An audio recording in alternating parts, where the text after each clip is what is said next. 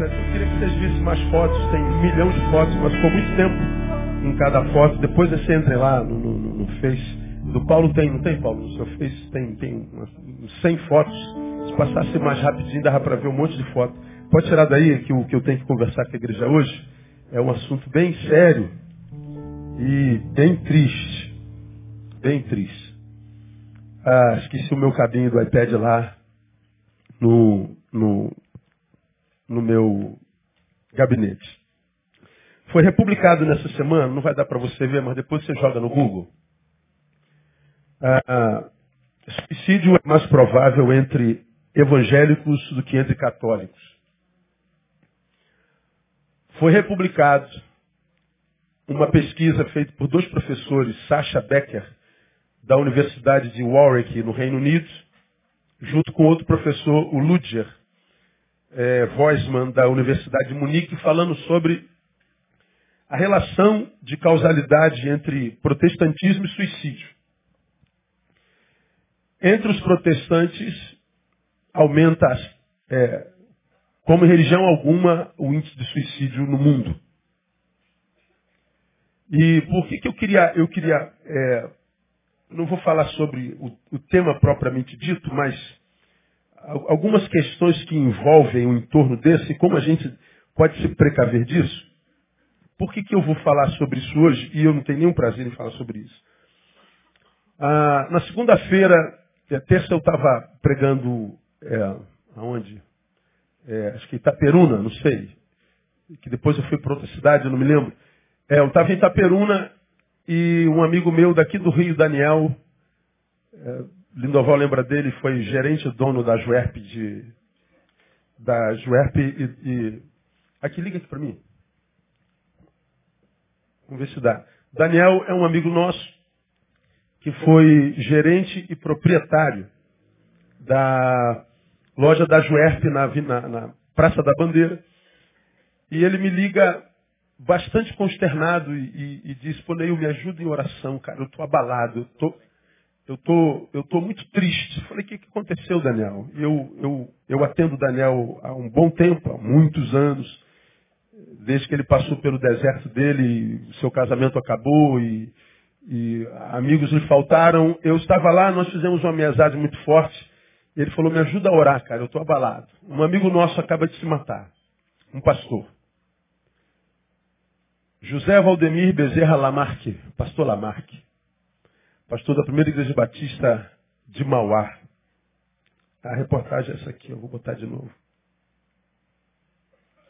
Suicídio é mais provável entre evangélicos que católicos. Está aí, foi, foi reeditado, fala sobre o que eu já falei, uh, o tema de causalidade entre, entre protestantismo e suicídio. Você ouve seu pastor falar sobre suicídio há mais de 11 anos de que a Organização Mundial de Saúde define suicídio como epidemia silenciosa. E que no seu país hoje acontecem 33 suicídios dia. Só lembrando que em 2012 eram 25, 2013 28, 2014 30, em 2015 já estamos em 33. Isso pelos números de julho, nós já estamos em outubro. Então, cresce sem precedentes, os profissionais de área humana não sabem mais o que fazer, não sabem mais como tratar, não sabem de mais nada. Eu estava nessa mesma cidade e, e falei isso para pastores e líderes.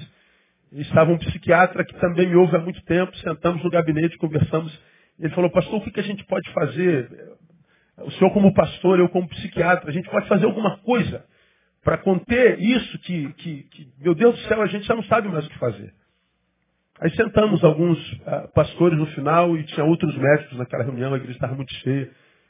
E da gente marcar uma reunião nos próximos dias para ver o que, que a gente pode fazer efetivamente contra essa epidemia silenciosa. Lembrando que para cada suicídio bem sucedido houveram 20 outras tentativas. Então, se você ouviu falar de um suicídio, significa dizer que 20 outros tentaram suicídio e fracassaram. Lamarck foi meu contemporâneo de seminário. Lembra dele, Noval? Não lembra dele. Né? Se você jogar lá foto dele, você vai se lembrar. Não estudou comigo, foi da minha turma, mas foi de uma turma contemporânea, ele se formou um pouco antes de mim. Lamarck era a própria expressão da alegria. Ele era a própria expressão da, da zoação. Ele era bagunceiro. Ele era alegre. E no ministério há muitos anos, se formou um pouquinho depois de mim, era marido de Raquel e pai de André com 18 anos e Alex com 12 anos. Enforcou-se. Comoção nacional, internacional. Alguns dizendo, não fale sobre isso, vamos, vamos guardar silêncio disso. Outros dizem, não, tem que falar, tem que conscientizar mesmo. Tem que tocar nessa ferida, tem que se conversar sobre esse negócio. E eu converso sobre isso há 11 anos. E nem sempre é ouvido com a devida importância. Pode tirar a painel, era só para mostrar mesmo, agora vai aparecer os meus bolsos, meus bolsos você não precisa. Eu vou compartilhar com você. Então, ah, essa é uma realidade que é, a gente não pode fingir que não vê. Então lá conversando com os médicos, a gente vai marcar uma reunião nos próximos dias para ver o que efetivamente a gente pode fazer, porque a ajuda ainda é pouca para quem sofre desse mal.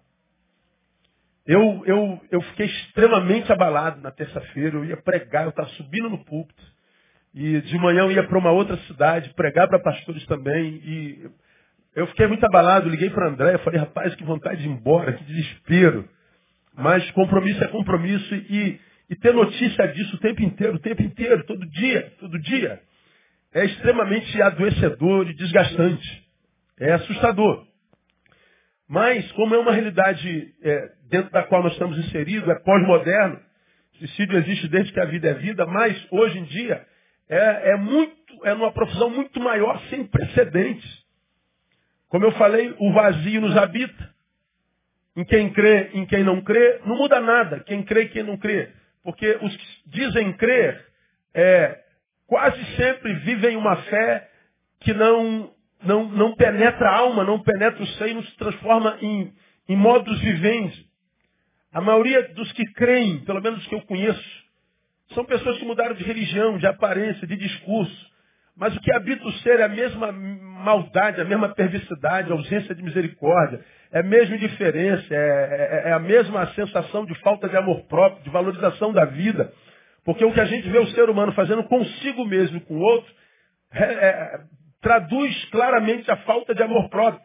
Porque, por exemplo, há, há alguns relacionamentos que nós vemos pessoas entrando, que a gente sabe, todo mundo sabe, menos a pessoa, que a gente diz assim, cara, como é que você vai entrar num relacionamento com homem desse, com uma mulher dessa? Ah, é, é solidão. Eu amo demais, você me ouve falar sobre isso aqui, eu amo demais, eu acredito. Se, se amasse, não entraria.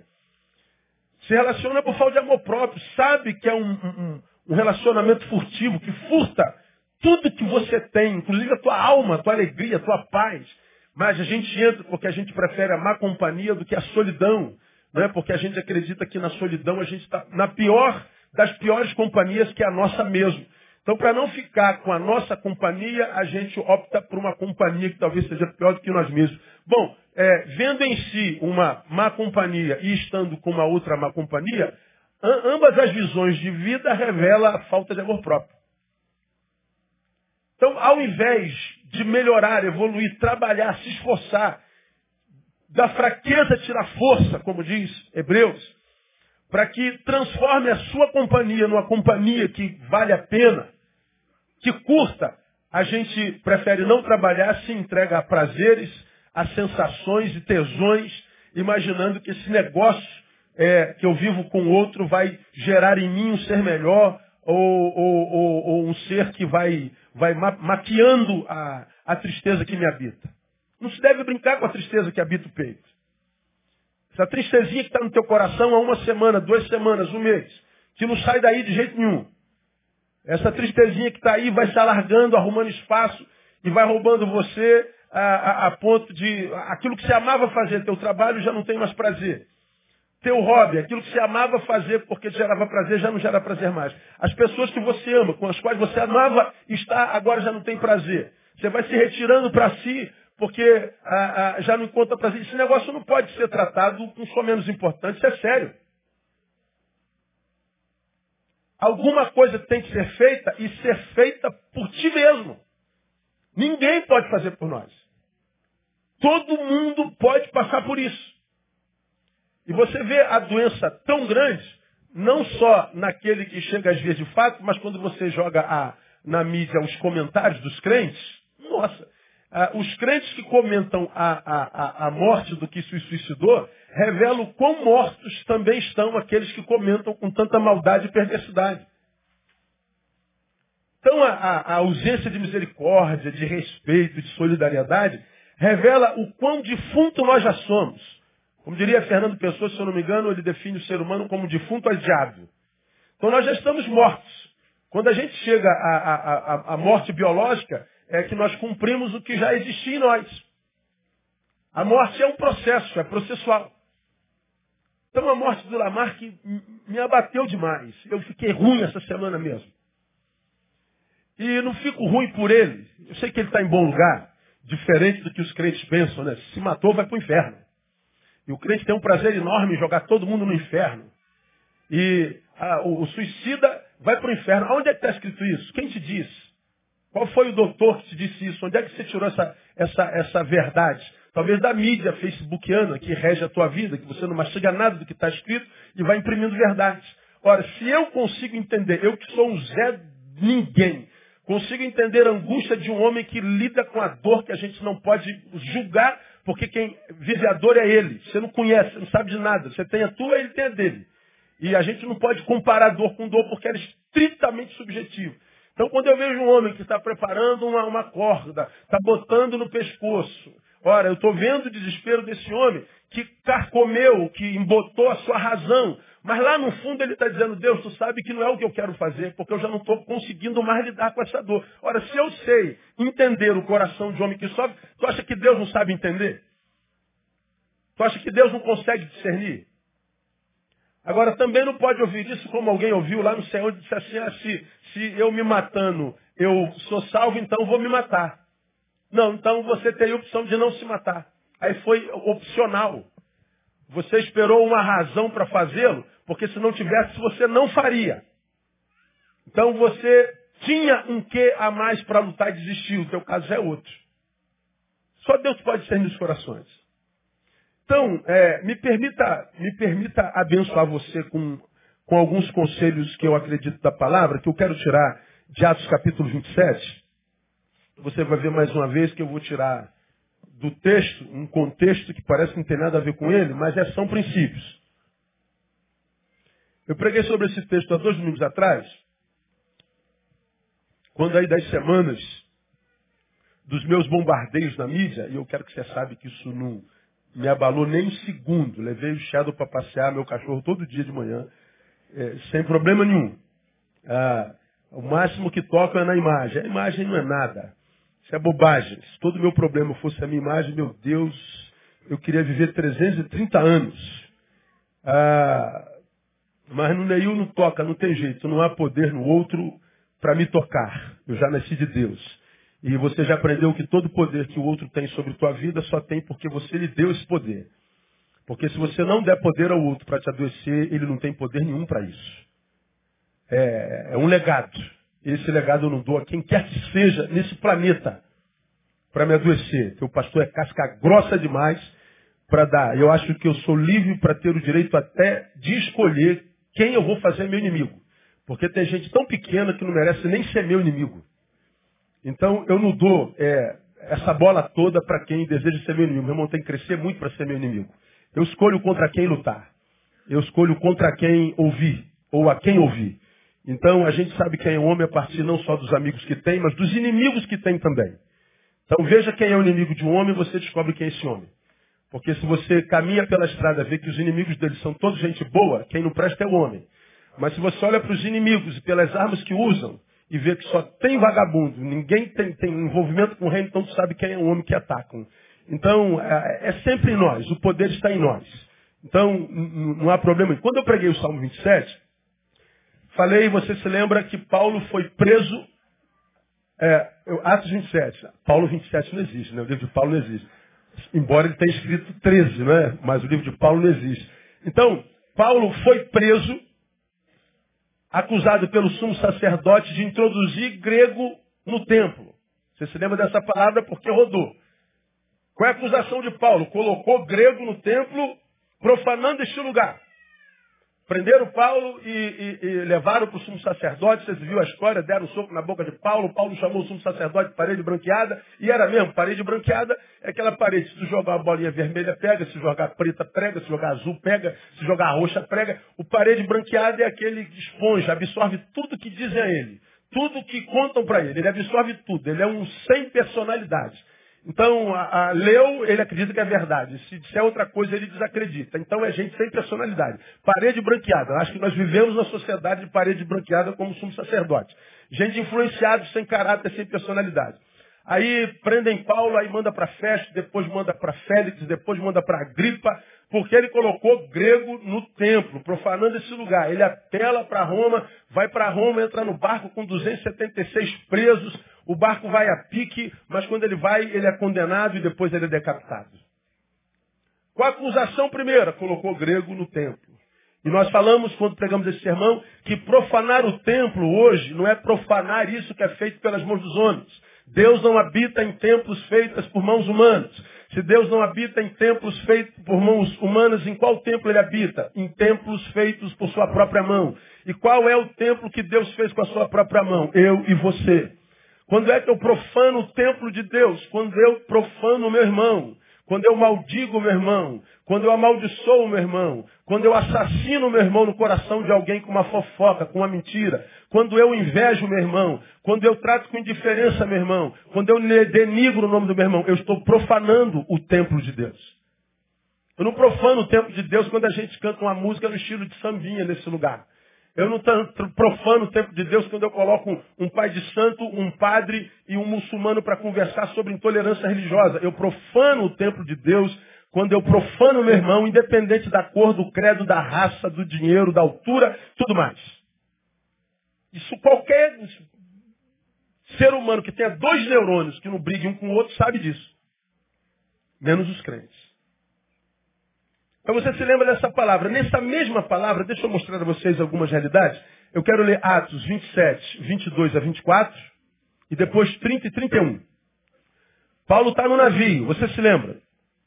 O mar em capela. O barco bate de um lado para o outro. Eles estão lutando contra as ondas há 14 dias, sem comer, sem beber. Eles perdem a esperança. Aí no 22 Paulo fala assim, agora vos exorto a que tenhais bom ânimo pois não se perderá vida alguma entre vós, mas somente o navio. Porque esta noite me apareceu um anjo de Deus, do Deus de quem eu sou e a quem sirvo, dizendo, não temas, Paulo. Importa que compareças perante César, e eis que Deus te deu todos os que navegam contigo. 30. Essa foi a palavra de Paulo. Procurando entre mentes os marinheiros fugir do navio, e tendo arriado o batel ao mar sobre o pretexto de irem lançar âncoras pra, pela proa, disse Paulo ao centurião e aos soldados, se estes não ficarem no navio, não podereis salvar-vos. Até aí tá bom. Então está todo mundo desesperado. Vamos morrer. Paulo diz, olha, fiquem tranquilos. O meu Deus, o qual sirvo, disse, ninguém morre aqui se ficar no navio. O navio vai quebrar, mas ninguém morre. Só que o pessoal ouve a mensagem e não internaliza. Lembra? São marinheiros. Pô, esse cara é o quê? O que, que Paulo é? Esse cara é filósofo, entende o que de mar? Esse cara é professor, pô. Esse cara entende o que de mar? Quem entende de mar somos nós, pô. E nós já decretamos que não tem jeito, vai morrer todo mundo, então salve quem puder. Paulo diz assim, ó, se pular, morre. Centurião, diga para eu sou filósofo, sou professor, não entendo de mar. Mas eu entendo o Deus desse mar. Se sair, morre. Bom, ficou todo mundo. Bate em Malta, um barco quebra todo, nenhuma alma se perde. Escuta, quando Deus fala, acontece.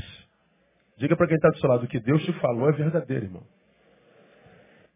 Veja, algumas considerações sobre o texto. Primeira, a preservação da vida como intenção primeira de Deus. Nesse texto, a gente vê o que em Deus? Que a, a, a vida em Deus é o que tem mais valor. A preservação da vida é a intenção primeira de Deus. Não há nada que seja prioridade de Deus do que a manutenção da vida, do que a preservação da vida. Por isso que ele diz, olha, tenham bom ânimo. não se perderá vida alguma entre, nós, entre vós. Por quê? Porque o sentimento comum no barco, qual era? Era o medo da morte. E o medo da morte foi amplificado pela percepção comum de que no mar, os marinheiros tinham feito tudo o que podiam. Você, esses caras que sabem tudo de mar e barco, fizeram tudo por 14 dias, não deu jeito, ah, vamos todos morrer, meu irmão. Salve, salve, salve quem puder. Se os especialistas fracassaram, que esperança nós temos? Se os homens que entendem do babado, se os homens que sabem o que estão dizendo, se os especialistas fracassaram, não há mais esperanças. Bom, aí, o que, que isso tem a ver com suicídio? Escuta o que eu estou falando, porque se Deus colocou essa palavra no meu coração, trouxe alguém para ouvir, ou vai ouvir por essa internet no mundo, ou vai ouvir esse DVD amanhã. Se você está desistindo da vida, se você é um desses que está com o seu coração apertado, triste, angustiado, se você está achando que o teu barco está afundando, não há mais esperança, se você é daquele que está querendo chutar o balde, está querendo dar cabo da sua vida, porque já buscou no psicólogo, no psiquiatra, já buscou oração, já buscou corrente, já buscou pastor, e os especialistas não deram jeito na tua vida, escuta o que eu vou te falar. Você ainda tem a esperança de viver o sobrenatural de Deus. A última palavra sobre a tua vida não vem do especialista da vida, vem de Deus, o Criador da vida. Esse texto me ensina o quê? Os especialistas fracassaram, não deram em nada. Eles não sabiam mais o que fazer. A mesma coisa está acontecendo com a vida humana. Eu tenho conversado com médicos, tenho estado em lugares, tenho lido, tenho estudado, tenho me vinculado, me inscrito meu nome em, em, em, em instituições que trabalham com alma, com coração, com cabeça. E eu vejo a clara, a clara incompetência, desespero a respeito do que se fazer. Tudo é discurso. Eu vinha no avião lendo um texto sobre, sobre um, um, um dos nossos colegas falando sobre suicídio. Aí o cara, citando o suicídio do nosso colega, ele estava escrevendo um texto sobre a etimologia da palavra suicídio.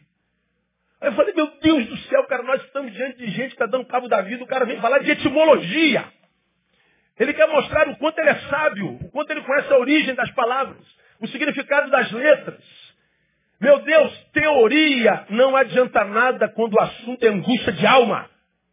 Blá, blá, blá não adianta nada quando o assunto é agonia do ser. Discurso não adianta nada. O que a gente precisa é de postura.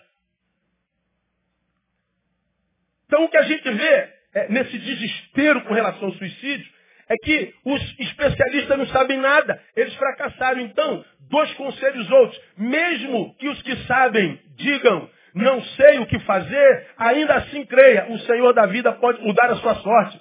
Porque foi o que aconteceu naquele barco e o princípio é o mesmo. Cara, lembra, você é um barco e você está no mar da vida. E muitas vezes o barco entra em deriva mesmo. Muitas vezes o mar se encapela mesmo. E muitas vezes a gente está dentro do barco, não sabe o que fazer. E os especialistas de mar e de barco também se desesperam. Mas lembra, há alguém sobre o especialista, há esperança para nós, não se desespere. Você se lembra do que o Ari pregou aqui na última vez que esteve aqui? Definindo fé espetacular. Enquanto o mar estava encapelado, os discípulos preocupados, Jesus fazia o que no porão? Dormia. Aí os discípulos desesperados fazem o quê? Jesus, não é possível, acorda, o senhor não está vendo que o mar está pegando fogo? Estamos vivendo um, um, um, um, momento ruim, nós vamos morrer todo mundo, está todo mundo desesperado, só o senhor que dorme, acorda. Jesus é, acorda assim, por que temeis, homens de pouca fé? Por que, que Jesus diz, por que temeis, homens de pouca fé? Porque fé não é a capacidade que a gente tem para fazer a tempestade se acalmar. Fé é viver a capacidade de não permitir que a tempestade nos acorde. Não tire nossa paz. Jesus não dorme porque está indiferente aos homens. É porque Jesus sabia que eh, a tempestade era menor do que ele. Agora, o que, que a gente permite fazer? As tempestades nos tiram a paz e a paz nos tira a capacidade de raciocinar. Por quê? Porque ninguém pode fazer mais nada. Então eu digo, ah, cheguei ao final. Não, existe um Deus sobre todas as coisas. Não desespere da vida. Lembre-se que a vida não é sustentada pelos planos que você faz para si, mas sim pelos planos que Deus tem para você. Seus planos fracassados, seus, seus métodos não deram certo, você tinha imaginado uma coisa e não aconteceu, e daí não são os seus planos que fazem a tua vida a vida, são os planos de Deus. Se o teu plano não deu certo, talvez seja porque o de Deus é que vai prevalecer. Então você tem que ter esperança, meu irmão. Tem que ter esperança. Porque a desesperança graça na mente de todo mundo.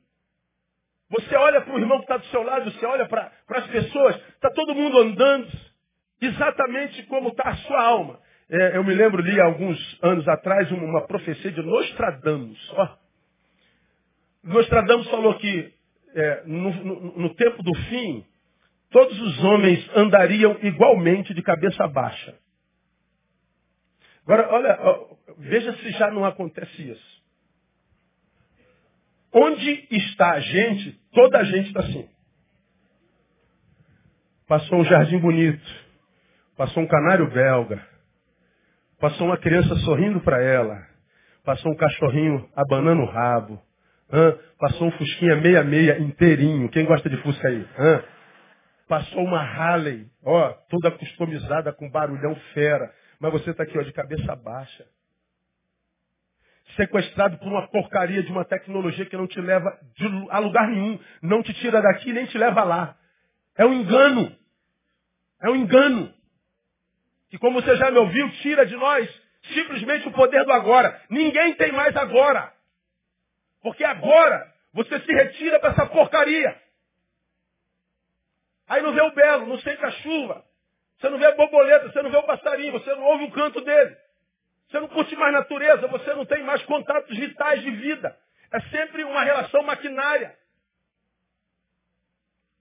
Nenhum ser humano que se relaciona com máquina continua humano. Porque a humanidade se, se, se faz, faz, manutenção de si mesma no outro humano. Quando é que vocês vão entender que a gente precisa se libertar dessa desgraça? Por que, que a vida não vale a pena? Porque a vida não troca a vida com ninguém, pô. Ela não se renova porque não é compartida. A gente não curte mais nada, a gente está sempre de cabeça baixa. Então o que sobra é vazio, não entra nada. E o que entra pela internet é só imagem. E como você me ouve falar aqui o tempo inteiro, a imagem que está na internet é tudo mentira. Seu Facebook não tem nada a ver com a tua vida. O Facebook é a projeção do desejo inconsciente do ser humano. O Facebook é o que você gostaria que fosse a sua vida. Se sentindo feliz. Jantando fora todo dia Sempre se achando gostosona, tirando foto do glúteo. Na academia. Mentira! Você está deprimida. Você está deprimido, você é solitária. Você é solitário, ninguém te ama. Seu infeliz. Então assume a sua infelicidade como verdade inalienável. E se essa verdade não é boa para você, tente mudá-la. Ame-se, pô. Facebook é uma farsa. O que, que a gente faz para parar o suicídio? Vira gente, pô. Curte o poder do agora, agora. Aí de repente você está aqui está ouvindo uma palavra de Deus de vida que te confronta, mas dói porque toca na ferida. Você está aqui, vou compartilhar, vou compartilhar. Aí não ouve.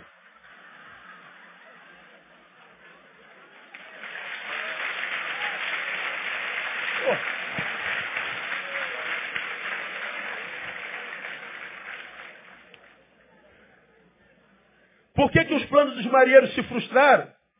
Eles se desesperaram da vida. O plano deles se frustrou. Ou eu vou pular no mar. Meu Deus, não tem mais jeito. Porque o meu plano fracassou. Eu sou especialista nisso. Eu vou me jogar no mar. Paulo diz, ó, os planos sobre os quais a vida de vocês se mantém são de Deus. Não pulem. Eu não entendo de mar, mas entendo de Deus. É o plano dele na nossa vida que faz da nossa vida a vida. Porque se o plano de dele não se cumpre na nossa vida, a nossa vida não se transforma em vida jamais. A gente não vive, existe. Então a primeira lição que a gente tira desse texto, a preservação da vida como intenção primeira de Deus. Segunda lição, e lembrando que ele diz, eu vim para que vocês tenham vida, e vida com abundância. Não é abundância de coisas na vida. É abundância de vida mesmo sem coisas. Porque a abundância vem dele, não das coisas que ele nos dá. Por que, que o protestantismo hoje é uma das mais contundentes em suicídio? Porque abraçou a maldita da teologia da prosperidade. Só ensina parasita que não trabalha é enriquecer. O cara não trabalha, o cara não estudou, mas faz campanha da prosperidade, deu um dizimão, ele acha que vai ficar rico. A trabalhar, ô vagabundo. Segunda lição. A necessidade extrema que temos de nunca esquecermos, nunca. É a necessidade extrema de nunca esquecermos que Deus tem planos para a vida dos seus e estes nem sempre são lógicos. Como é que eu caminho pela vida? Nunca me esquecer de que o meu Deus tem plano para mim. E também nunca me esquecer de que os planos dele para mim nunca, nem sempre são lógicos ou óbvios. Lembra que Jesus falou por parábolas. Por que, que Jesus falava por parábolas? Para que o ser humano imprimisse algum esforço para entender. E quem parasse para imprimir esforço, ele via que estava interessado, porque tinha aqueles que passavam batido. Não é para tu. Agora, o que, que a pós-modernidade tirou do ser humano? A capacidade de se esforçar. A gente quer tudo fácil. Tudo rapidinho. Falei sobre isso há dois domingos atrás, citando o exemplo da televisão, lembra? Na minha época a televisão está lá, meu irmão. É, era horrível assistir televisão. Porque chava tudo, dava bolinha e as listas subiam, o tempo todo descia. Aí eu tinha que me levantar do sofá, fazer esse trajeto enorme entre a televisão e o sofá. E eu ia lá e pegava no botão, se a lista subia, eu rodava ele para baixo. Se a lista descia, eu rodava ele para cima para ele equalizar. Aí equalizava. Aí tu ficava assim. Pô.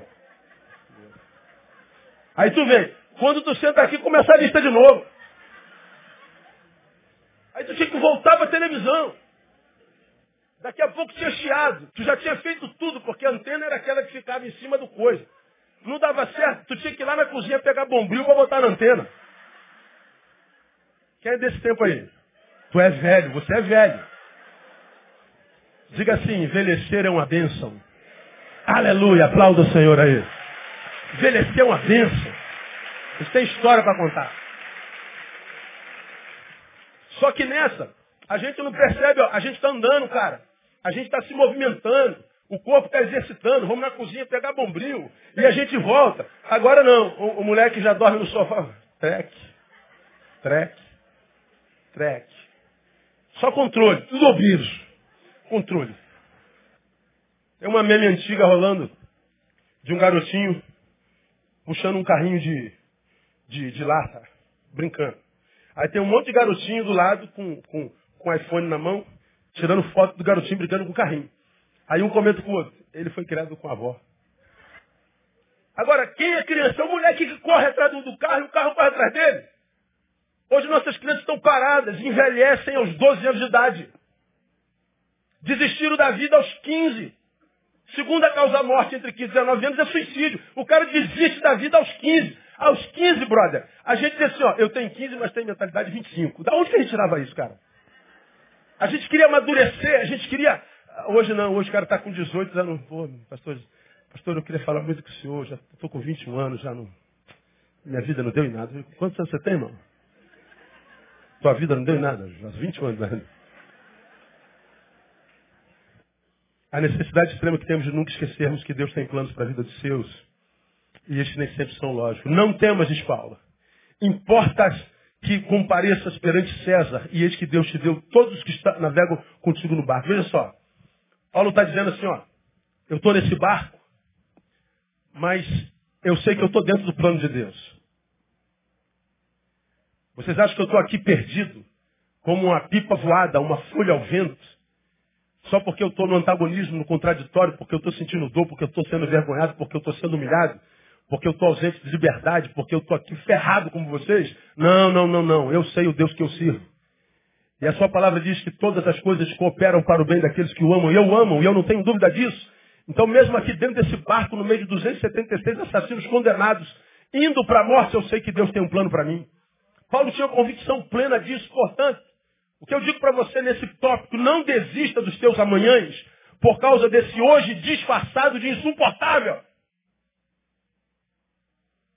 Não desista dos teus amanhãs por causa desse hoje disfarçado de insuportável. Paulo estava numa condição que aparentemente era insuportável. Quantas vezes nós estamos ao ponto final porque meu plano sucumbiu? Não é insuportável. Se esse dia chegou, permitiu o Senhor, é porque o Senhor sabe que você pode. Se você não acredita em si, acredita em Deus. Agora, muitas vezes, a desistência dos meus amanhãs, por causa do meu hoje disfarçado de insuportável, revela não a insuportabilidade do dia, mas a minha preguiça de lutar. Só que a gente chama preguiça muitas vezes de eu sou incompreendido. Ninguém me ama, ninguém me quer. Ninguém me ajuda, ninguém se importa comigo. Agora, irmão, você quer mergulhar na realidade comigo mesmo? A verdade é essa mesmo. De uma certa forma, nós estamos sozinhos no mundo. Somos nós e Deus. A diferença é que os que creem sabem que eu, mas Deus, sou sempre a maioria. Sempre.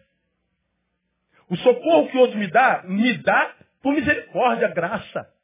O socorro que o outro me dá, me dá por solidariedade, bondade. Mas todo socorro é limitado. A área que precisa mudar de fato dentro, para que o exterior mude, ninguém consegue entrar lá. Ninguém. Nós vemos testemunho dos irmãos da, da Cristolândia, só Deus sabe o que esses homens passaram. Alguns certamente chegaram a ser carne e, e pele e osso, trapo humano. Hoje tem uns que estão até gordos, glória a Deus, aleluia, louvado seja o nome do Senhor. Mas, pergunte a qualquer um deles, acabou a luta, meu irmão? Estão lutando ainda e pesado. Tem que mudar a mentalidade. Às vezes a vontade ainda está lá, o desejo está lá. E o missionário não pode entrar dentro de você para reconfigurar a sua mentalidade, para ressignificar a relação do teu interior com o teu exterior. É você. Ninguém pode entrar em mim e ressignificar a minha vida. Baixar um, um aplicativo novo e, e deletar o velho. Sou eu. Eu estou sozinho no mundo. Eu sou único. Então não posso esperar que alguém faça por mim o que compete a mim fazer por mim mesmo requer luta, esforço. Porque senão você passa pela vida morrendo de pena de si mesmo. E qual é o problema de morrer de pena de si mesmo? É que nós transmitimos isso para a vida e queremos que todo mundo morra de pena da gente também. E aí quando não morrem de pena da gente, a gente trata esse que não morreu de pena como inimigo. E às vezes é quem mais nos ama. E diz assim, levanta daí, rapaz. Seja homem, rapaz. Você pode, você fica com raiva dele. E é o único que te ama de fato de verdade. Muitas vezes nosso pai, nossa mãe, nossa esposa, nossa, nosso marido, nosso filho. E a gente acha que o problema é ele. Não é não. Então Paulo está dizendo, cara, você é filho de Deus. Quantos aqui têm convicção plena de que é filho do Deus Todo-Poderoso? Diga, eu sou filho. Então, se você é filho do Deus que crê, saiba que ele não jogou você no mundo e disse, te vira. Ele criou, ele escreveu um plano para você. Deus tem um plano para cada criatura. E se esse plano ainda não se estabeleceu, se estabelecerá. Não atrapalhe o Senhor.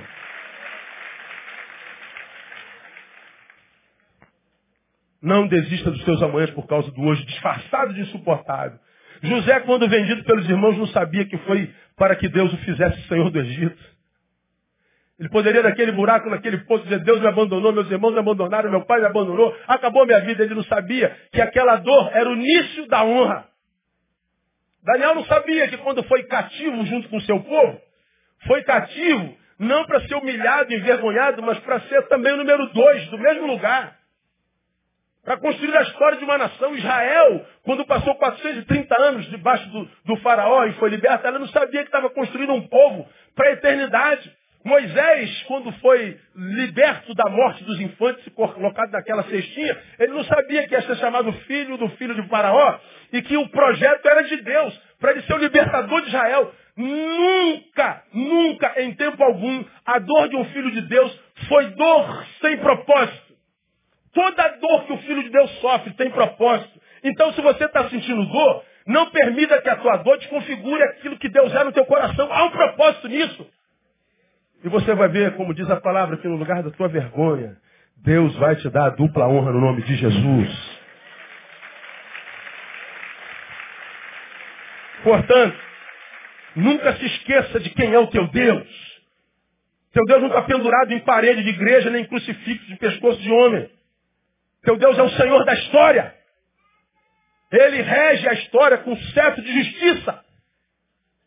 Não se esquece de quem é o teu Deus, porque você perdeu a identidade. Perca a identidade como filho pródigo que vai para o chiqueiro. Mas no chiqueiro não se esqueça de quem é teu pai.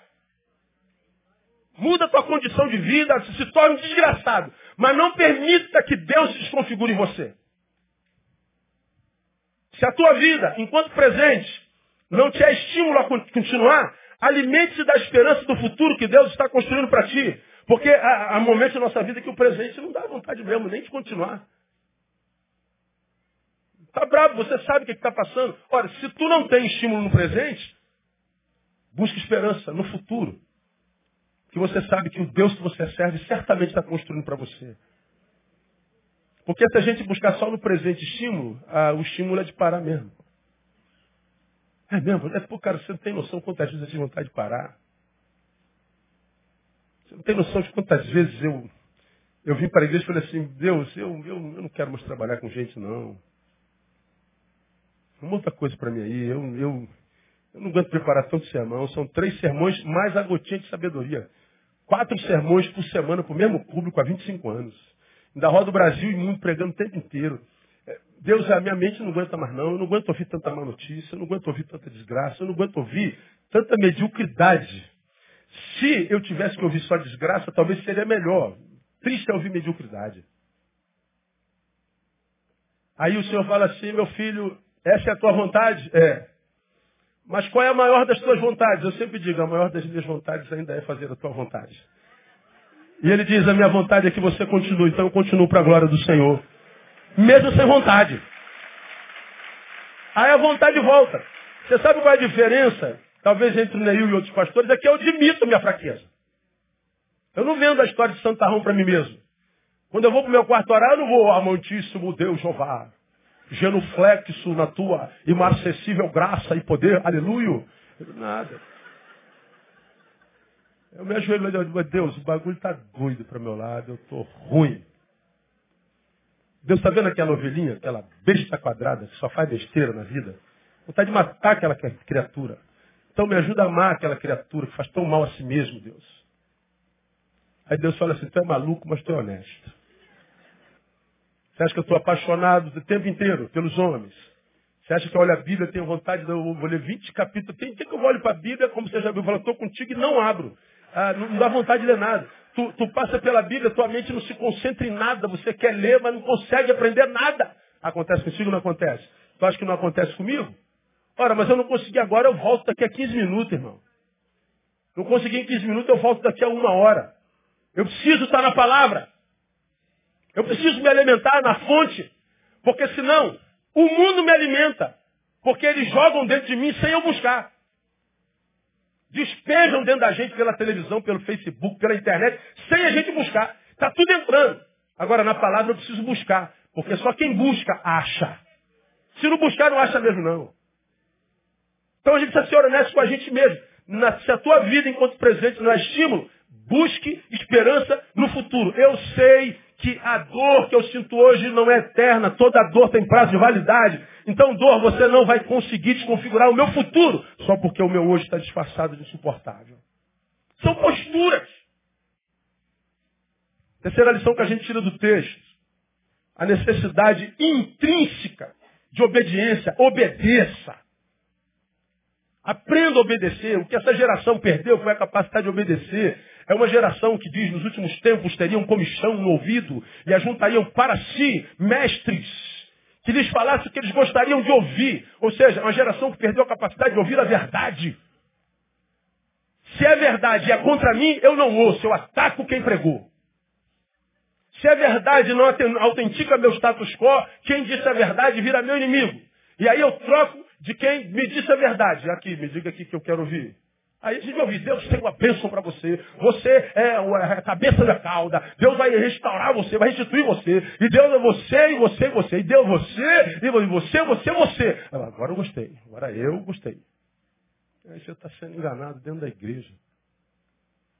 Disse Paulo ao centurião, quando o pessoal queria pular, e aos soldados. Se estes não ficarem no navio, não podereis ser salvos. O que, é que Paulo está dizendo? Obedeçam.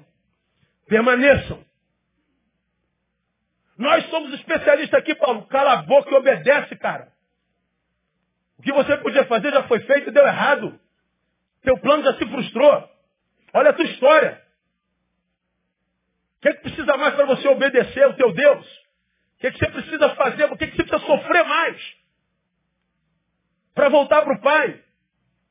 Como você já me ouviu falar, os meus dois personagens mais queridos da Bíblia, Tomé e o filho pródigo. O filho pródigo porque foi macho para fazer a burrice. E foi viver a vida absolutamente. Mas quando ele, tornado construtor do seu próprio chiqueiro, ele foi parar no chiqueiro, ele foi macho para se arrepender. Meu Deus, pequei contra os céus e contra o meu pai, meu Deus do céu. Mas ele foi macho para voltar e pedir perdão. Agora, quantos de nós somos machos para fazer a besteira? Construímos o nosso próprio chiqueiro e no chiqueiro ficamos revoltados. Foi o pastor, foi meu pai, foi minha esposa, foi João, foi o Papa Francisco. É... Ah. O culpado somos sempre nós. O culpado sou eu. O gestor da minha vida sou eu. Quem se equivocou foi eu. Ah, mas você não sabe o que, que ele fez comigo. O que ele fez contigo já está feito, já passou, é passado. E o que, que você está fazendo consigo? Então nós vivemos uma sociedade tomada, como eu tenho pregado aqui, do que eu chamo de coitadismo. Ele é o pobre coitado. Meu irmão, escuta, pobre coitado no reino de Deus está do lado de fora. Porque do reino de Deus só tem filhos audazes. Filhos capazes de dizer, posso todas as coisas. Por quê? Porque é Ele quem me fortalece, não é na minha força. Não é na minha força. Agora, não, alguns que estão por aí ferrados na vida preferem se auto-enganar dizendo que tem razão para estar tá ferrado. Ó, eu estou ferrado, pastor, mas olha só, ó, minha mãe fez isso, meu pai fez isso, minha irmã fez aquilo, o senhor fez isso também, e o vizinho bota essa música funk do capeta aqui do meu lado, ó, Isdalvo, pode falar assim, pô, é verdade, cara, você tem toda a razão para estar tá aí. Não estou certo, pastor? Tô, tá. Continua aí. A gente volta para José, o caçula. Os irmãos o tomam de inveja. O vendem. Transformam o irmão mais novo em lucro. Mentem para o pai. Esse cara vai para o Egito, vira governador, vira o número dois, abaixo de Faraó. A fome chega, a família chega desesperada. Ele tinha toda a razão para se vingar. Ele tinha toda a razão para ser um homem amargurado. Ele tinha toda a razão para arrebentar com todo mundo. Ele tinha toda a razão para ser um homem iracundo, irado. Ele tinha toda a razão. O que, que José fez? Ele abriu mão da razão para ter paz. Muitas vezes, para a gente sobreviver, a gente tem que abrir mão da razão, irmão. Ainda mais se essa razão me mantém no lugar no qual eu não sou feliz. Não adianta descobrir quem tem razão. O que adianta é mudar a postura para do lugar onde se está. Então, obedeça. Me permita lembrar-nos de algumas ordens de Deus, bem rapidinho. Ah, não aceite a imposição da solidão. Porque a solidão na pós-modernidade vem sobre nós como uma imposição. Você tem que ser sozinho. Por quê? Porque dentro do quarto, a gente não está sozinho, a gente está ligado no mundo. Aí a gente não sabe que continua sozinho, porque eu estou sabendo o que está acontecendo na, na, na, Índia. Eu estou sabendo onde é que a, a, a Joana foi jantar ontem. Eu estou sabendo em qual praia o João foi ontem. Eu estou sabendo das últimas fofocas através do zap. Eu estou a par de tudo. Estou linkado no mundo, mas dentro do quarto em depressão. Dentro do quarto sendo carcomido pelo bicho da tristeza. Por quê? Porque a solidão é imposta. Imposta por quê? Porque ninguém é crível mais. Não se acredita em mais ninguém. Ninguém acredita em mais ninguém. O crente não confia em santidade. Você quando vê um homem santo, uma mulher santa, você fica assim, duvido que é isso tudo aí. Logo, logo o pecado vem. Você fica quase torcendo para a queda dele. Aí se passam 10, 20, 30 anos. Não, estou esperando logo, logo, já você vê só. Isso tudo não. Porque você não acredita em santidade. Você não acredita em honestidade. Você fica torcendo pela queda do teu irmão miserável. Não aceite a imposição da solidão. Relacione-se, disse mais o Senhor. Não é bom que o homem esteja só. Você já me viu pregar sobre isso outro dia. Ah, você pode ficar só, mas nunca será bom. A vida só encontra sabor no encontro. Bom só se estiver junto. Não aceite a imposição da solidão. O amigo ama em todo tempo. Para angústia, nasce o irmão. Quando é que eu me, me, me relaciono com uma, uma relação que é quase consanguínea, é, depois que essa amizade que começou, passou pela angústia. Porque enquanto essa amizade que você imagina ser a melhor do mundo nunca passou por angústia, você não está vivendo amizade, irmão. Você está se relacionando com um estranho que você imagina conhecer. Por isso há tantas frustrações entre relações. Tanta gente decepcionada com o outro. Acha que é o melhor amigo, a melhor amiga. Já sentiram dor juntos? Já passaram pelo vale da sombra da morte? Já tiveram na beira da angústia, da agonia? Onde um precisou dar a mão do outro? Não, nunca passamos. Vocês não são amigos ainda, pô. Amizade só nasce quando a gente passa pelo vale. Quando a dor chega e o outro não tem absolutamente nada a dar para o outro. É uma relação totalmente desinteresseira. Não há nada que o outro possa dar ou ter para abençoar o outro. É só presença. Se você não passou por isso, não tem amigo. Tu tem um monte de coleguinha. Amigo você não tem. O amigo ama em todo o tempo, é na angústia que ele vira irmão. Agora, para eu ter amigos irmãos, o amigo é o irmão que eu escolhi, porque alguns irmãos que nós temos com sangue, gente não escolheu. Tem que aturar, não tem jeito. Mas o amigo é o irmão que eu escolhi. E nasceu na angústia. Se eu não passo na angústia com alguém, eu nunca terei um irmão escolhido por mim mesmo. Não viverei amizades que matem solidão ou que me capacitem para suportar as agruras dela. É solidão mesmo. Agora a gente não quer se relacionar. Ó, oh, irmão, e essa palavra é para mim, é dessa. Pensa no cara que gosta de solitude. Pensa no cara que gosta de, de, de, de estar longe de tudo. Pensa no cara que gosta de sumir do mapa. É, isso aqui é a luta do teu pastor. Eu preciso me relacionar, eu me relaciono. Agora, é, já que eu tenho que me relacionar, né, é imprescindível que nós nos relacionemos certo. Como é que a gente se relaciona certo? Primeiro, a gente se relaciona certo quando a gente se relaciona com gente e não com quem é só uma imagem. Tem gente que é gente, tem gente que parece com gente. É só uma imagem. É um holograma. É um bonitinho, uma bonitinha, um simpatinho, uma simpatinha. Simpáticozinho, uma simpáticozinha. Mas não é gente. Ninguém está aonde está sem que tenha trabalhado para estar onde está. Aí você vê gente tão boazinha, pô, pastor, essa menina é tão simpática, esse menino é tão bom, mas vê a, a, que ela tá. Vê a vida da simpatiquinha e do simpatiquinho. Vê a vida dele. Como é que Deus pode deixar essa irmã tão boazinha aqui? Não, então não é tão boazinha não, irmão. Você não conhece ela, você se relaciona com a imagem dela. Eu preciso buscar gente para me relacionar. Como saber, pastor, se o sujeito é gente ou é só uma imagem? Pelos frutos. Veja a linguagem do caboclo, da cabocla, irmão. Veja a linguagem, vê como ela trata o outro. Se com respeito, se sem respeito, se com dignidade ou sem dignidade.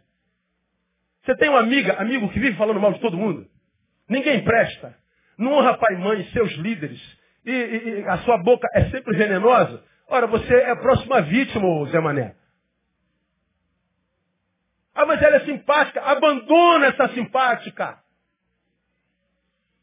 Pela linguagem você sabe que é a pessoa, pela importância que dá às coisas de Deus. Você está aqui na igreja, tem um monte de irmãozinho teu que você sai para comer pizza. Qual a importância que ele dá para a coisa de Deus? E pastor, nem liga, vaza.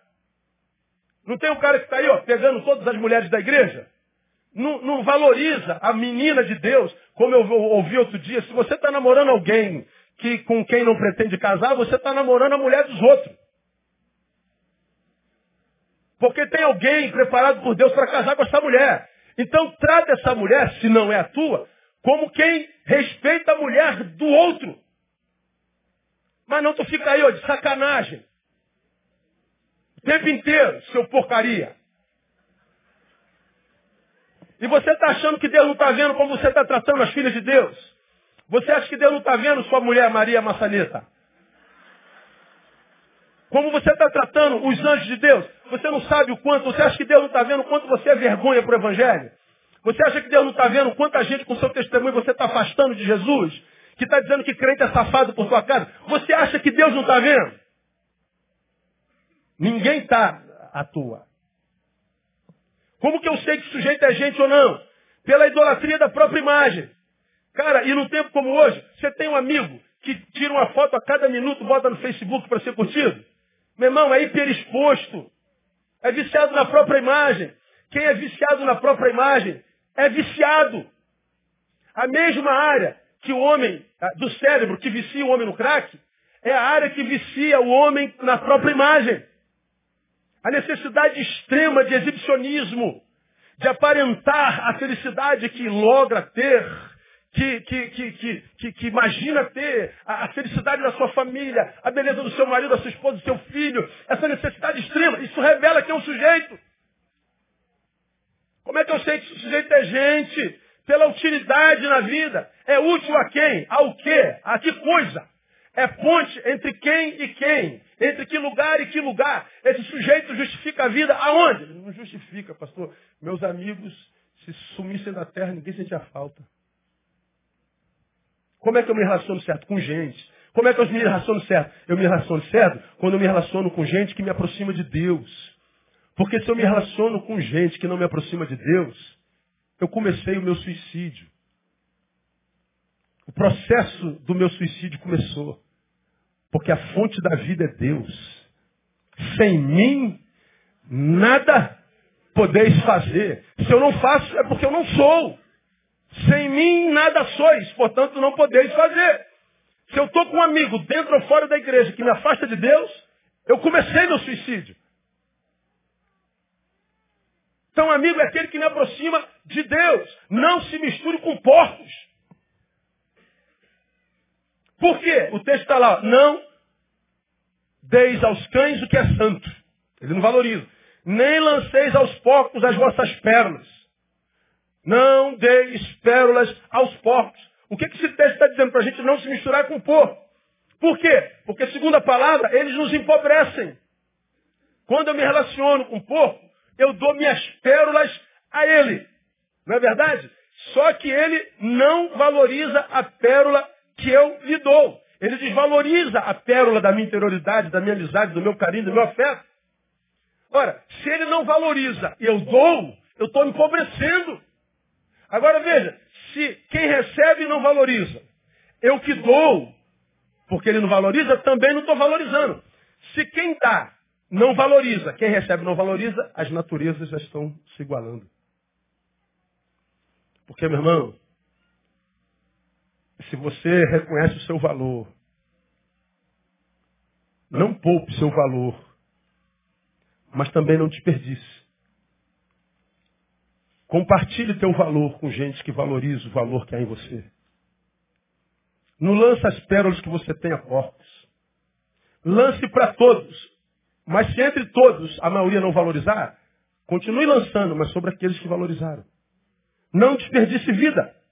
Nós temos muito pouco e passa muito rápido. Não é? Então não compartilhe.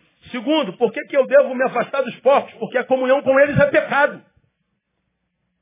É como diz Paulo, mandamos-vos, irmãos, em nome do Senhor Jesus Cristo, que vos aparteis de todo irmão que anda desordenadamente, e não segundo a tradição que de nós recebestes, porque vós mesmos sabeis como deveis imitar-nos, pois que não nos portamos desordenadamente entre vós. Não vos que, mandamos em nome de Jesus Cristo que vos aparteis de todo irmão que anda desordenadamente. Ó, eu vou te dizer, é mais fácil achar um ser honesto do lado de fora da igreja que dentro da igreja hoje. Eu prefiro um ateu declarado, todavia verdadeiro e honesto, do que um cristão que se descrente, mas é falso. Não vive como se fosse. É como aquele caso daquela menina lá na parada gay que se crucificou, lembra? Foi aquela brigalhada toda. Meu Deus, ela profanou o nome do meu Deus. Ela vai colocar a cruz. Ela está falando de Jesus. Falei, o que é pior? Falar de um Jesus que não conhece? Ou dizer conhecê-lo e não falar dele? Porque o Jesus que ela falou não foi o meu, nem o teu, nem o da cruz. É o Jesus dos religiosos de hoje. Agora, eu me ofendo porque ela falou daquele Jesus. O que deveria nos ofender é a gente dizer que ama Jesus e não fala dele para ninguém. Então não é fácil achar amizade na igreja, não. Então, meu irmão, ah, comungar com quem não valoriza a tua interioridade é comungar em pecado. Termino. Olha os conselhos que nós já recebemos. Primeiro, esse texto fala sobre a preservação da vida como intenção primeira de Deus. Segundo, a necessidade extrema que temos de nunca esquecermos que Deus tem planos para a vida dos seus e estes nem sempre são lógicos. Terceiro, obedeça, não aceite a imposição da solidão. Relacione-se com gente. Valorize-se por último. Ocupe-se. Paulo está preso.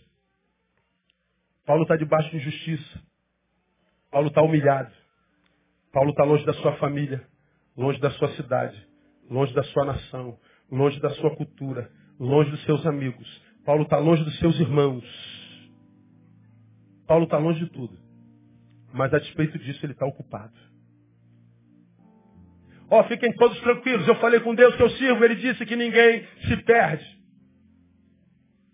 Não vou pular, não pule. Centurião, olha só. Eu sei que você é o chefe, desculpa aí. Mas diz para ninguém pular, porque senão vai morrer. Manda me ouvir. Eu não sou pescador, nem sou marinheiro, mas eu sou servo de Deus Altíssimo. Escuta aí. Ó, o cara está trabalhando, o cara está ocupado. Paulo não teve tempo no navio para curtir a própria dor. Paulo não teve tempo no navio para pensar sobre a injustiça de Deus por tê-lo deixado chegar lá. Paulo não teve tempo. Paulo tinha missão, Paulo tinha vocação. Escuta, meu irmão. Deus criou você com propósito. Você não veio, veio ao mundo a passeio. A angústia de alguns é descobrir que propósito é esse. Agora, para descobrir esse propósito, tem que caminhar com gente que Deus usa. Tem que estar no lugar onde Deus fala, onde Deus se manifesta, porque senão vai continuar aí. Ó. Como? Onde vocês vêm para a igreja não entra no templo nunca. Vive na cantina, aquele garotinho bonitinho, aquela menina bonitinha, gostosinha, malhadinha, viu o bracinho dele, o bíceps dele, que legal, né? Imagina o resto, né? Deve ser uma benção, né? Então tá lá. Vai fazer o que na igreja, meu? Fazer o que na igreja? se eu fosse assim, eu ia pra praia. Isso eu posso falar porque eu sou caixeiro desde moleque, meu irmão. Quando eu me converti, entrando na brigada paraquedista, 17, eu falei, pô, Deus, tive a vida inteira para me converter, vou me converter logo quando estou entrando no exército. Meu Deus.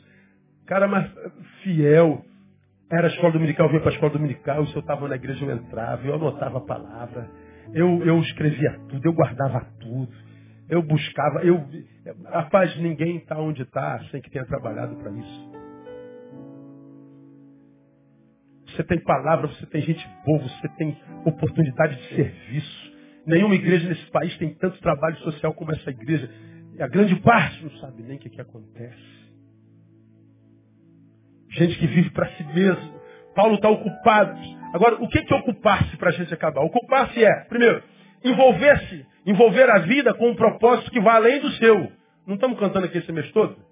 E a vida que eu vou viver agora é para um motivo bem maior que o meu. O poder do amor da ressurreição e aquela velha cruz está vazia agora de novo. E a vida que eu vou viver agora é para quê? É para um motivo bem maior que o meu. Aí.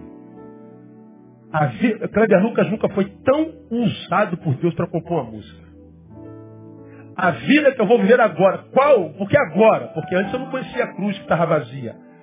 Mas agora o Deus que eu sirvo, sua cruz está vazia, porque ele habita e vive em mim. Então agora eu não vou viver com um propósito que se chama Neil. Qual é o propósito da tua vida, Neil? Meu propósito é Neil. Ninguém que conhece o Cristo da cruz vazia vive para si mesmo. Envolver com a vida é viver com um propósito que vai além do meu. Uma das frases mais malignas, diabólicas que ouvimos da pós-modernidade. Você sabe qual é a frase? O mais importante é ser feliz. Ou frase do capeta. que é isso, pastor? O mais importante não é ser feliz? De que felicidade que quem declara o mais importante é ser feliz está falando? Da sua própria. Ele só está pensando nele. Por que, que é maligna? Porque só pensa na felicidade própria. Uma felicidade egoísta. Uma felicidade individualista. A gente nunca pensa felicidade com. A gente nunca pensa felicidade fazendo algo, se envolvendo com solidariedade. A gente só quer lazer, a gente só quer balada, praia. A gente só quer se sentir feliz. Ninguém consegue ser feliz vivendo para si mesmo. Você vai cansar das praias que vai. Você vai cansar da, da, da, das viagens que fará. Você vai cansar dos bailes que você vai cansar das bebidas que bebeu. Uma hora o que sobra é o vazio, porque não tem utilidade não tem dentro o que justifica a própria existência.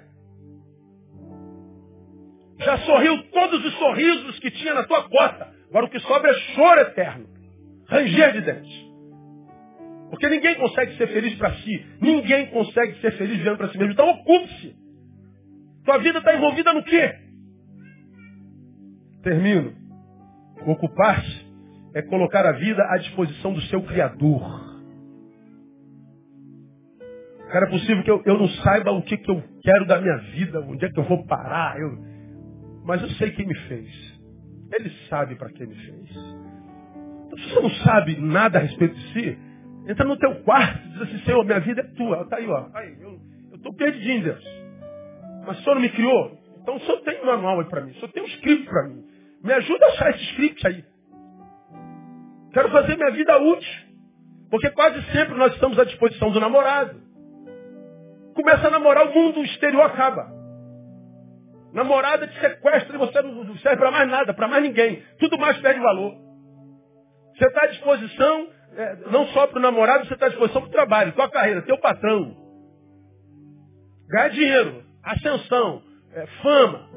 Aí você está à disposição 25 horas por dia para carreira, para o estudo, mas quase nunca para Deus. Para Deus, como eu tenho dito, a gente trata Deus como mendigo. Se sobrar tempo, a gente dá. Se sobrar dinheiro, a gente dá. Se sobrar, a gente dá. Se sobrar, a gente dá. Porque senão tu entende, né? Estou trabalhando demais. Ah, se eu fosse Deus, cara. Graças a Deus que eu não sou, meu Deus. Pense. Compare o que você tem recebido com o que você tem compartilhado. Responda para si, você tem recebido mais ou compartilhado mais? A gente tem recebido muito mais do que compartilha. Você concorda comigo, amém ou não? Meu Deus, pelo que eu tenho recebido de Deus, o que eu dou é. Às vezes quando eu estou muito cansadão, eu falo, Deus, eu estou esgotado. Ele fala assim, nem você pode morrer no teu esgotamento você ainda morrerá me devendo. Verdade, Deus. Então, ao invés de dizer para Deus que estou cansado, eu digo para Deus, renova minhas forças. Eu tenho recebido muito mais do que eu tenho compartilhado. Agora escuta para a gente encerrar. Eu adoeço não só pelo que me falta, mas adoeço também pelo que retenho.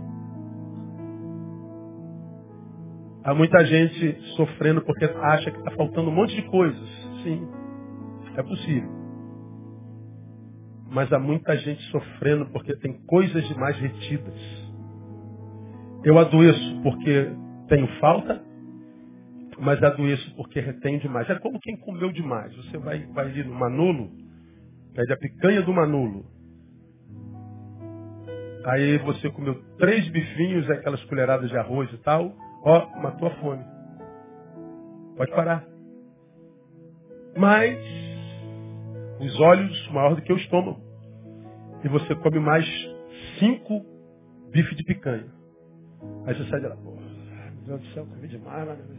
Pô, tô passando mal, cara. Pô, tô passando mal. Recebeu demais, irmão. Foi muito mais do que a tua necessidade. Às vezes você passa mal e vomita. Quando você põe para fora, aí você recobra a saúde. Deus está nos dando tanto, tanto, tanto. E a gente compartilhando tão pouco que às vezes a gente, sem saber, nossa, o que, que eu estou sentindo? Isso é necessidade de compartilhar. Compartilhar, estender a mão, se fazer útil. Porque se receber, receber, receber e não compartilhar, não vai ter alegria para gozar do tanto que recebeu. Então pensa na tua vida. A morte do pastor me abalou demais. Eu falei, Deus, eu não quero mais ver gente se matando. Eu quero ver gente ressuscitando, Deus. Eu quero ver gente se sorguendo. Eu quero ver gente se superando, Deus. Eu quero ver gente, como disse o menino que falou aqui, estivemos lá na rua, envergonhado, trapo humano, e agora nós estamos aqui no altar sendo honrado por Deus. Eu quero ver isso. Eu quero ver isso. Eu quero testemunho de superação. E, meu velho, eu quero ver você de pé. Eu quero ver você útil em Deus. Eu quero ver você maduro na palavra, para que quando o cara fala assim, você não presta, você que está dizendo, você não me conhece, brother.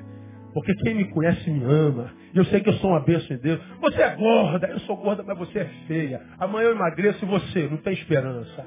Então, meu irmão, eu quero ver você apaixonado por si mesmo. Eu quero ver você dizendo assim, como é que está, irmão? Pastor, hoje está bravo, mas tem gente que está pior do que eu, então eu vou seguir em frente, na força do Senhor. Pastor, como é que você está, irmão? Na luta, pastor, mas na luta eu não vou parar porque eu sei em quem tenho crido e estou bem certo que é poderoso para me pôr de pé de novo. Pastor, mil vão cair do meu lado, dez à minha direita, eu não vou ser atingido. Eu sei que eu posso porque Ele me fortalece. Eu quero ver vocês assim. Gente vivendo uma vida autônoma, que não dependa de ninguém. Portanto, que não só negue, que busque migalhas dos outros e nem só negue pão a quem quer que seja. Que não fique refém da aceitação e ideologia de ninguém. E que nem morra porque alguém te criticou. Você sabe quem é no coração do Pai? A vida é uma bênção. Viver é um privilégio. Guarda essa palavra no teu coração. Quando domingo essa palavra chegar lá na cantina, compra esse CD e guarda esse CD e ouve esse CD todo mês, pelo menos uma vez. Porque ele diz que veio para que você tivesse vida e vida com abundância. Viver abundantemente não é um favor da vida para nós, é um privilégio nosso alcançado em Cristo Jesus. Eu tenho direito a ser feliz pelo sacrifício dele, não é pelo meu mérito. Ah, mas está todo mundo quebrado, pastor. Meu nome não é todo mundo. Meu nome é Neil, e teu nome não é todo mundo. Você é filho de Deus. Ele escolheu um povo no meio dos povos. E se ele escolheu você, faça valer a pena essa escolha. E seja referência para a tua geração no nome de Jesus. Que Ele nos abençoe e nos cubra com a sua graça e misericórdia. Vamos aplaudir. Quando eu te conheci, Jesus. Quando eu te conheci, Jesus. Fica de pé minho brilho. Diga, agora minha vida não é mais a mesma. Eu acredito na palavra. Diga, eu acredito no poder do sangue. Eu acredito no poder do teu sangue. O que, que esse sangue fez? Que me libertou da morte. Aleluia para vida. Oh, aleluia! Vem renovar a força alcançada nesta manhã, Deus. Muito obrigado porque tu és o nosso Deus. És céu. Declare. Quando eu te conheci, Jesus, o meu caminho brilhou, agora minha mesma. Eu acredito